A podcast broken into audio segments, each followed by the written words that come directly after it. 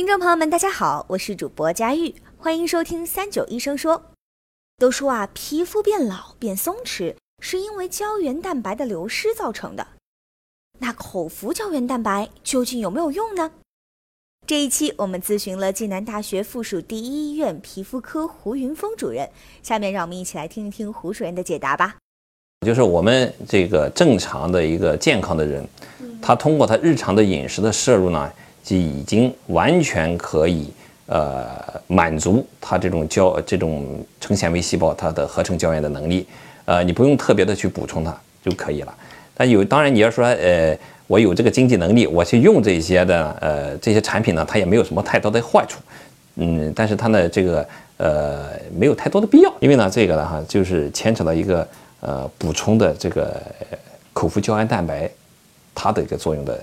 情况哈，这个其实是，呃，有相关的研究哈，有有的研究说啊，这个补充的口服的外源性的这种胶原蛋白，啊，的确可以刺这个，呃，提供了更好的原材料，使我们的胶原合成，呃，更加呃顺畅一些。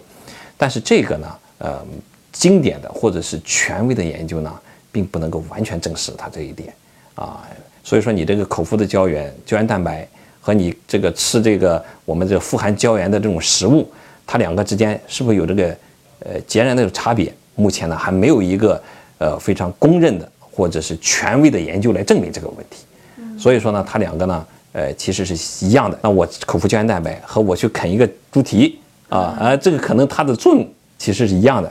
但你口服的胶原蛋白它就更纯化的蛋白了。你你口吃的这种这种饮食呢，它除了这种胶原蛋白，可能还有一些脂肪，可能会这个肥胖的啊，或者是血脂的升高。感谢胡主任的回答。如果大家还有什么想要了解的健康养生内容，欢迎在评论区留言。我们下期再见，拜拜。